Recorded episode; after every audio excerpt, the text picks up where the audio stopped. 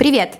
Это подкаст «Олегу Офердали», в котором продуктовые менеджеры делятся опытом работы в международных компаниях и раскрывают секреты своих карьерных успехов. Меня зовут Даша Шульгина, я основательница проекта Gel Fluent, сервиса для трудоустройства за рубежом.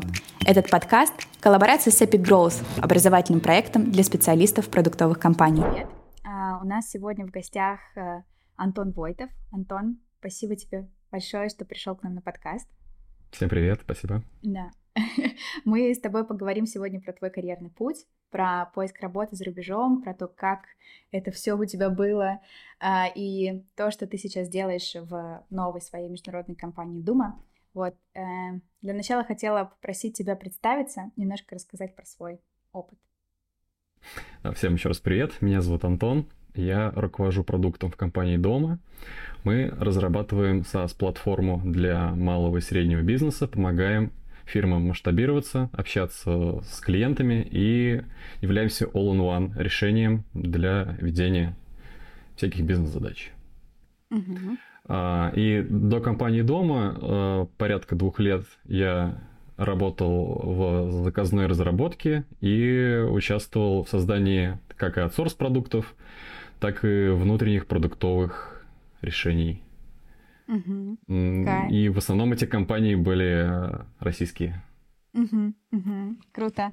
Расскажи, э, Антон, в какой момент у тебя появилась вообще идея, что надо на международку, что-то пробовать, это мой путь, да, и вот когда ты понял, что готов? А, ну, по поводу международных компаний у меня всегда было ощущение, что это что-то недостижимое, там идеальные процессы, там всегда есть бесконечное количество денег и ресурсов, и разработка идет супер классно.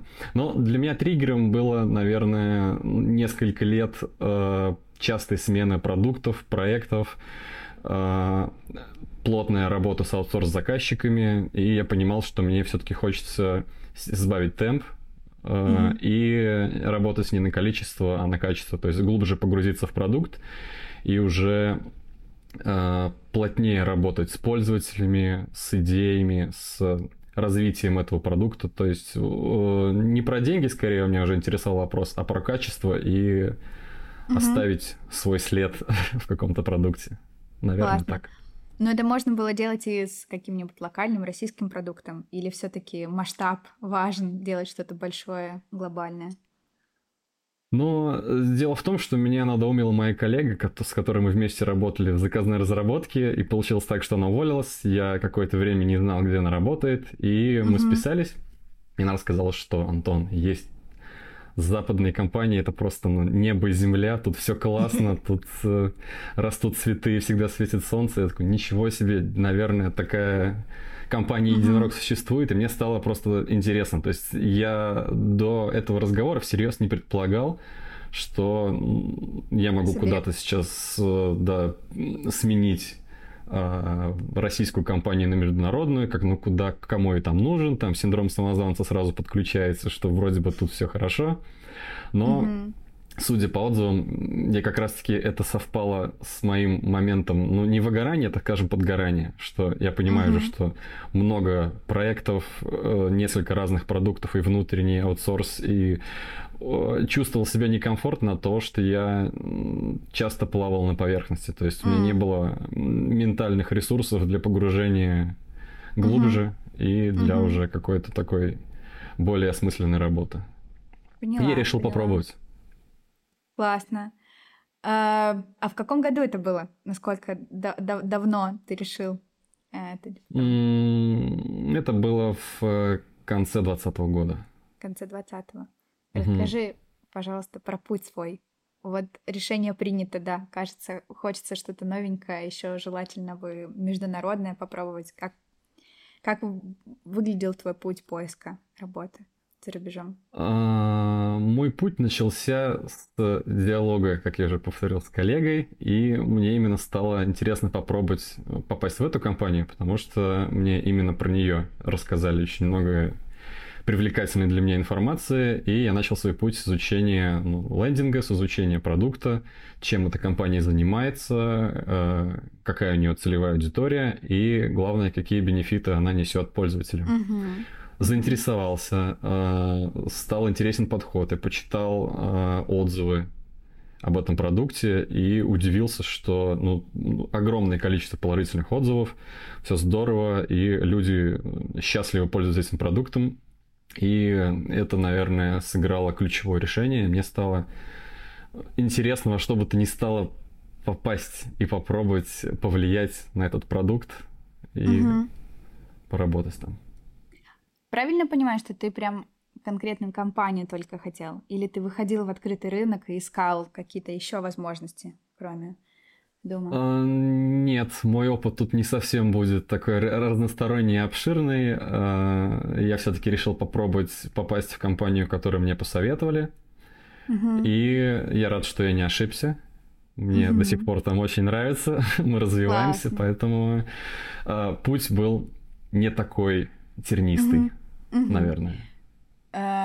А как он выглядел по шагам? То есть ты, условно, вдохновившись рассказом подруги, просто подал резюме на открытую вакансию, или она зареферила тебя, сколько было интервью, там, какие шаги, да, там, делали тесты, в общем, поделись, как оно Да, прошло. окей. После того, как э, я принял для себя свое какое-то внутреннее решение, что мне интересно, я попробую, я, конечно же, посоветовался с ней, узнал о ее пути, и э, я начал понимать, что все-таки э, есть разница даже в оформлении CV, э, в подготовке. Э, конкретные вопросы, конечно, я уже не стал спрашивать, что задают, потому что было бы, наверное, ну, не совсем mm-hmm. корректно идти по каким-то ответам, по готовым решениям. Начал я с э, CV-шки, посмотрел э, лучшие практики оформления CV для зарубежных компаний. И по cv наверное, скажу, что до э, своего такого опыта свапа в международную компанию я просто с HeadHunter выгружал свою CV-шку PDF-ку, и это было более чем достаточно. Но... Угу, угу. Но для международки э, не подойдет. Да, это да, даже не будут смотреть ни э, резюме, да. ни cover letter. Это все сразу не формат. И то есть, если человек на этапе подготовки первого впечатления сразу ошибается и расписывает 20 лет опыта подготовительные курсы в колледже и так далее, увлечение, стрессоустойчивость и, и прочее, то это сразу мимо. Нужно подсветить основные достижения. И, э, как мне кажется, CV стоит готовить с упором, наверное, на ту сферу, в которой этот продукт существует. Угу. То есть для каких-то продуктов очень важно, я такие-то метрики достиг, я умножил здесь, я вырастил тут. А для каких-то компаний очень важно а, супер забота о пользователе, а, юзабилити тестирование и так далее. Тут, наверное, все-таки нужно скорректировать резюме под конкретную компанию. Я думаю, шансы будут выше, чем просто рассылку устраивать угу. с дефолтной CV-шкой. Угу, угу. В общем, и ты закинул резюмешку, то есть сначала переделал ее, да, это была не хедхантеровская версия, вот, потом ты закинул ее напрямую рекрутеру или откликнулся, как вот дальше было? Да, cv я передал через свою коллегу, то есть э, реферальная система, ее никто не отменял, uh-huh, поэтому я uh-huh. думаю, это было взаимовыгодное сотрудничество. Коллега мою cv передала HR, и я проходил, по-моему, два или три созвона с HR. Я уже, на самом деле, не помню почему, потому что сейчас у нас несколько другая практика прохождения uh-huh. интервью.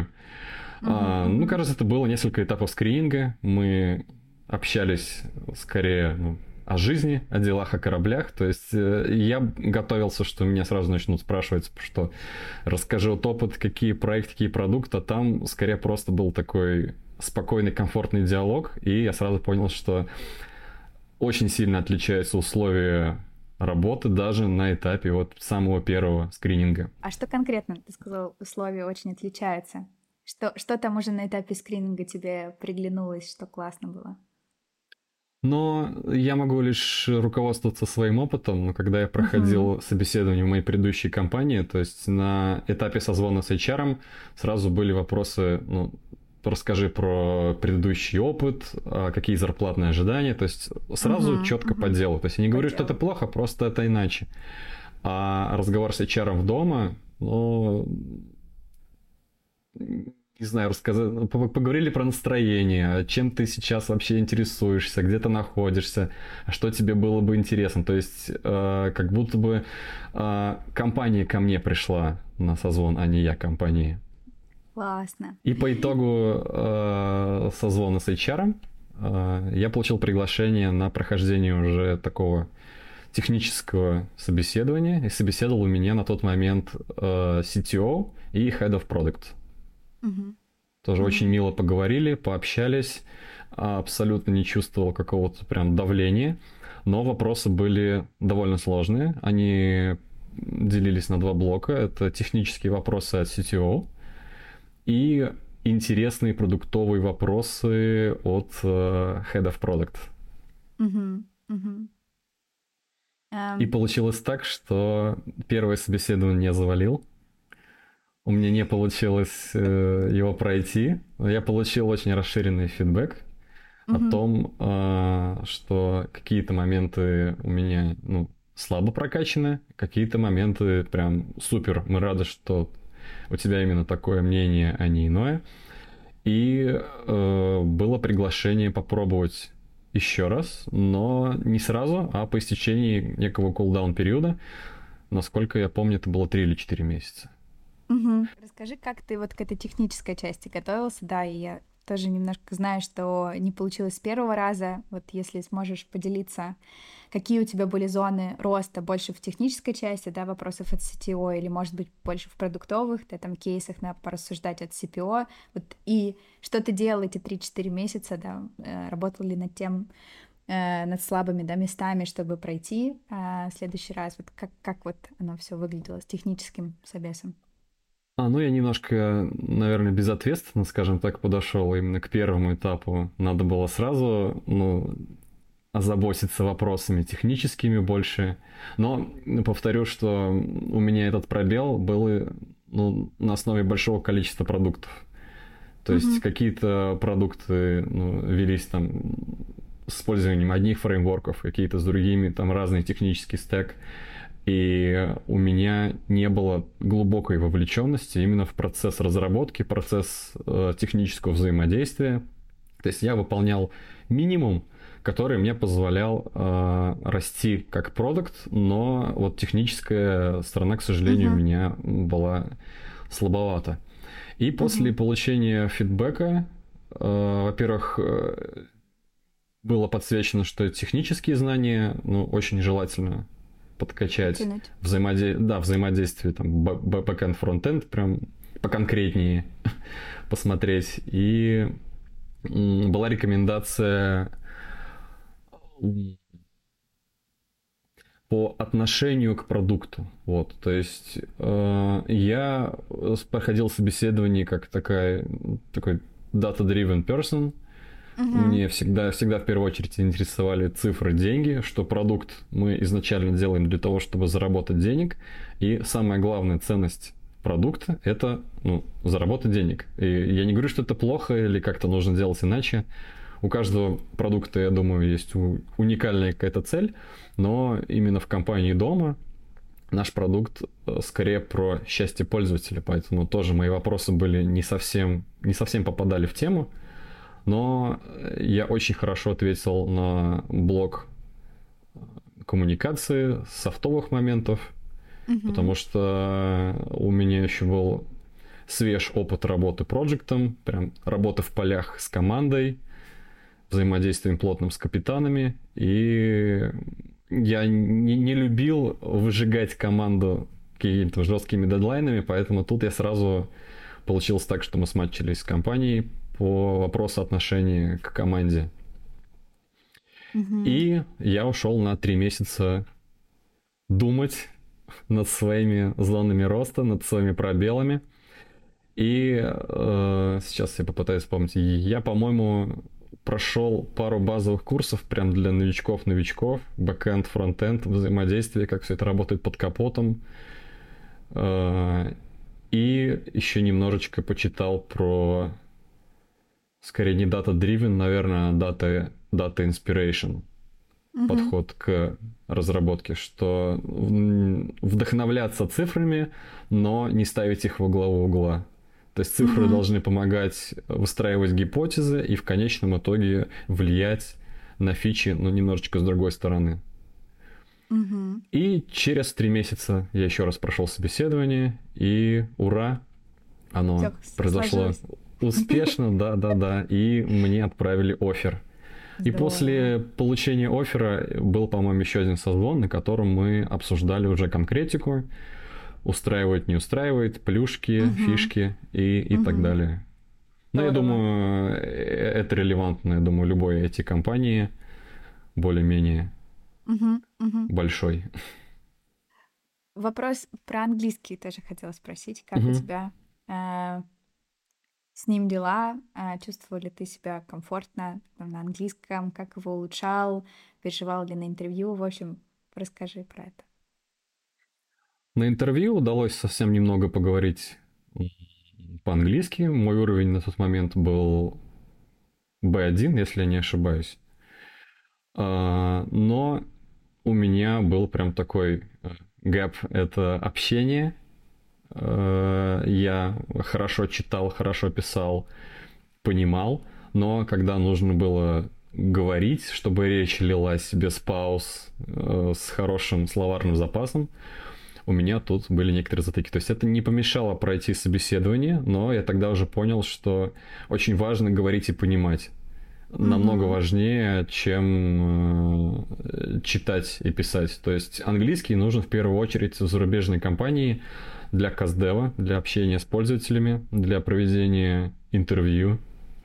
И очень были у меня прям стрессовые моменты, когда пользователь что-то быстро говорит, спрашивает, а я, ну, я не понял половину, и я вот не знаю, что нужно сказать. Простите, повторите все еще раз, или попробовать из того, что я услышал, составить конструкцию и попытаться ответить на нее. Uh-huh. И я еще столкнулся с тем, что уровень английского языка по документам может быть ниже, но уверенность и вот льющаяся речь, она Очень перекрывает важно Угу. Да, любые проблемы с пониманием, что если человек уверенно говорит, это намного важнее, чем ты глаза умные-умные, но сказать ничего не можешь. А, а как ты сейчас, э, спустя да, время уже, как твой английский, появилась ли вот эта та самая уверенность, да, про которую ты только что сказал, которая на самом деле вдвойне важнее, чем уровень, там, который мы пишем в CV или сдаем тесты? Ну, я бы сказал, что я все еще на пути к угу. уверенному разговору.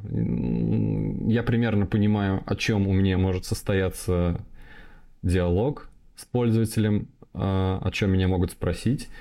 И э, про свою зону ответственности я уже столько раз рассказывал, что тут уже все отлетает от зубов. И mm в основном э, диалоги с пользователями, они все-таки больше скриптовые. То есть есть какая-то база вопросов, ответы примерно ну, плюс-минус километр похожие, то есть не получится так, что мы уйдем куда-то очень сильно далеко в диалоге. Uh-huh. А, но на это очень сильно повлияла компания, так как у нас есть такая практика общения а, с sales командой, общения с саппортом. А, то есть это не русскоговорящие коллеги, с которыми очень здорово просто говорить о жизни, о делах, о, о продукте, о каких-то новых фичах, которые выходят. То есть тут э, такие диалоги, такие созвоны очень сильно меня раскрепостили. То есть я перестал бояться ошибиться. То угу. есть, э, во-первых, я перестал бояться ошибиться, во-вторых, если бы я говорил с русскоговорящим коллегой, он бы мог где-то меня поправить, и я бы мог всегда ну, стопнуться и сказать, чувак, я что-то не понимаю, давайте я по-русски объясню, и мы продолжим. Такой опции нет, и ты хочешь, не хочешь, вынужден подбирать синонимы и каким-то образом обходить тему, в которой ты плаваешь. Угу, Поэтому такие угу. созвоны очень сильно меня прокачали. Уверенность и способность говорить и понимать. Очень круто. Спасибо, что поделился опытом. Мой английский тоже на пути, и я очень прекрасно тебя понимаю. Мне кажется, когда говорила, я прям такая, о, блин, это прям про меня. Вообще прям на сто процентов так и есть. А, хотела про последний этап, про offer negotiation, тоже поговорить с тобой немножко. А, ты сказал, что у тебя была уже отдельная встреча, где вы собрались, обсудили условия. Расскажи, пожалуйста, да, вот, что обсуждалось, э, какие, может быть, э, там, что было главным в условиях, когда там тебя релацировали, и куда, где находится headquarter, да, ребят, или ты работаешь удаленно. Эм, вот, вот что-нибудь про, про условия и как вообще их, их доуточнять, выяснять, потому что все же, да, там мы на локальном рынке к одним плюшкам привыкли, да, там к английскому языку, не знаю, там к ДМС, стоматологии и прочее, что есть плюшки, когда ты устраиваешься в зарубежную компанию, отличаются они или нет. Вот там опыт э, клиентов Agile Fluent, там некоторым ребятам дают машину в аренду на год, там помогают устраивать детей в детский садик, не знаю, может быть, у тебя были что-то такое необычное, нетипичное, да, непривычное для нашего рынка. Расскажи, ну, пожалуйста. Ну, боюсь побояться скучным, но мое обсуждение оффера, оффера проходило ну, по вопросам нашего финансового взаимодействия с компанией. А, о релокации на тот момент времени речи не шло. То есть я рассматривался как удаленный сотрудник, который может находиться в любой точке мира. Это абсолютно не важно, где я живу. И в зависимости от э, страны, в которой я живу, компания э, отправляет деньги на ИП, на фирму. То есть э, взаимодействие с компанией было то, что я, я оказывал ей услуги как ИП. И мы выбирали уже комфортные ну, взаимодействия, где и как лучше открыть ИП, и как лучше взаимодействовать именно с финансовой точки зрения. Угу. И мы проговорили условия пересмотра зарплаты. И вот это на самом деле большое отличие, потому что э, по моему предыдущему опыту Э, собеседование нужно проходить так, и вопрос э, зарплаты, чтобы сейчас максимально много выбить, потому что следующее повышение зарплаты, оно в тумане. А, но в компании дома мы сразу обсудили, что апгрейд зарплаты происходит по итогам кросс-ревью. Кросс-ревью это такой процесс, э, в котором мы рефлексируем о том, что удалось сделать, чего удалось достичь, какие были факапы, проблемы. То есть не может быть такого, что ты годами работаешь, и все везде идеально, все одни плюсики. Обязательно нужно подсвечивать какие-то свои упущения, промахи, и также обязательно указывать победы, свершения и достижения. И угу. по результатам такого ревью э, можно инициировать встречу с HR и обсудить апгрейд зарплаты. Mm-hmm. То есть об этом мне явно сразу сказали, что можешь не волноваться, что вот мы договорились на сумму X, и она у тебя такая теперь во веки веков. Зарплаты пересматриваются, но не на пустом месте. То есть не просто за выслугу лет нужно постоянно просить апдейт, нужно расти, и вместе с ростом скиллов растет зарплата, угу. все честно. Угу. И после этого мне стало спокойнее, что не нужно стрессово раз в полгода приходить. Это уважаемый генеральный директор, кажется, что я хочу больше денег. Этот разговор происходит естественно, комфортно. И угу. никогда у меня не возникало вопросов, что что-то у меня зарплата давно не росла. То есть я Классно. скорее себе могу задать вопрос, что а что же ты сделал такого, чтобы, она, чтобы она выросла? Росла. Да, да, да, да, конечно. Офигенно, офигенно, очень круто. Um, у меня осталось буквально парочку вопросов к тебе. Один из угу. такой про, наверное, опыт, эм, не знаю, твой уже в дома с наймом других ребят. Участвуешь ли ты активно в интервью и кого, и на что ты уже, может быть, не как нанимающий менеджер, или, может быть, даже как интервьюер смотришь, вот поделись на вот это, да, ты, ты теперь с обратной стороны находишься этого процесса, если что-то, что ты подмечаешь для себя, как э, вот это вот классно, вот это я ценю в кандидатах, э, расскажи, пожалуйста. Угу. Да, это довольно необычная практика для меня. Раньше я не участвовал в собеседованиях, и, наверное, через год после того, как я начал работать дома, меня стали активно ну, как меня и любого продукта активно привлекают на собеседование новых кандидатов. И поначалу мне было немножечко страшно и некомфортно, потому что я себя позиционировал как, э, ну, два года назад, как джуниор, практически middle, а мы могли харить э, сеньоров в том числе на тот момент времени. И мне было немножко некомфортно, как это я могу сейчас принять решение по сеньору, который в 10 раз скилловее меня. Но я для себя такую выработал лазейку. Э, я задавал вопросы, над которыми я часто ломал голову и думал э, в процессе моей работы. И мне очень было интересно, как вопрос э, этот решит коллега, будущий потенциальный, который по скиллам намного старше меня. Uh-huh. И, получ... и получался классный диалог. И мне сразу становилось спокойнее. И бывали ситуации, когда сеньор отвечает ну, неправильно или немножечко не так оптимально, как нужно. То есть я этот путь уже прошел, я этот вопрос уже решал. И э, я понял, что все-таки э, Great, он очень важен. Он говорит э, об опыте, насмотренности и о количестве ошибок и о количестве свершений. Но некоторые вопросы все-таки могут поставить кандидата в тупик. Но моя задача не в тупик не поставить, а поговорить и понять э, флоу решения угу. потенциального коллеги. И я стал готовить такие вопросы и э, даже на позиции джуниора или, или медла я мог э, составить мнение со своей стороны, насколько потенциальный коллега справляется с вопросом, какие у него есть ну, мысли на этот счет, какие он может предложить решения. То есть я мог какой-то давать релевантный фидбэк уже дальше угу, для принятия угу. решения. Супер, так супер, что здорово. всем советую, не нужно бояться. Э, все мы человеки, поэтому нужен диалог. Классно. И последний вопрос э, в этом блоке про советы ребятам, чтобы ты уже как человек, прошедший путь, да, там и работающий на международном рынке с классным таким глобальным большим продуктом, посоветуешь тем, кто только в начале пути, а, своего карьерного международного, может быть, какие-то шишки, которые ты набил, ты там на основе них дашь советы. Я думаю, э, ребятам, кто нас слушает, это будет очень полезно.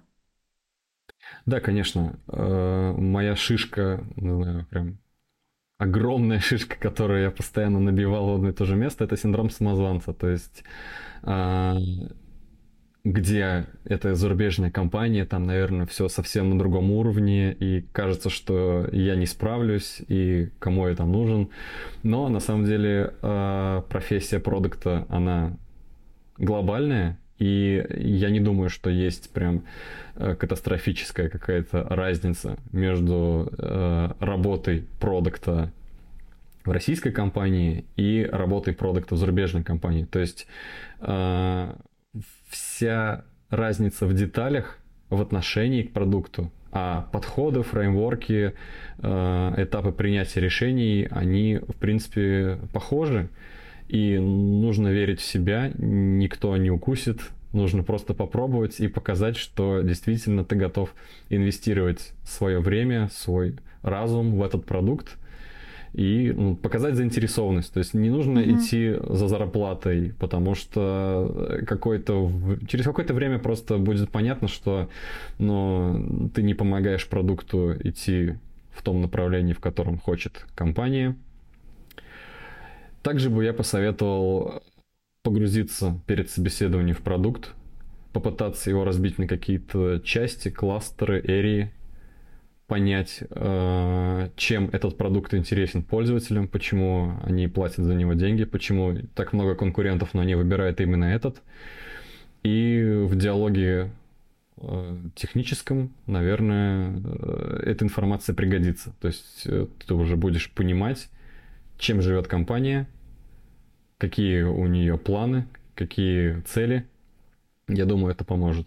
Ну и обязательно прокачивайте язык. Обязательно старайтесь как можно больше говорить, потому что для международной компании, как полностью международной, так и гибридной, где есть как русскоговорящие коллеги, так и англоговорящие. Английский это очень важно. Советую mm-hmm. больше. Больше разговаривать. Класс, класс. Ну что, спасибо тебе большое, что поделился своим опытом.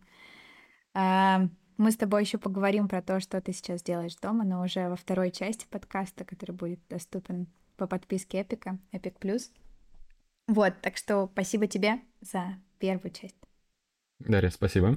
На этом первая часть выпуска, в которой мы говорим преимущественно про карьеру, подошла к концу. Спасибо, что были с нами.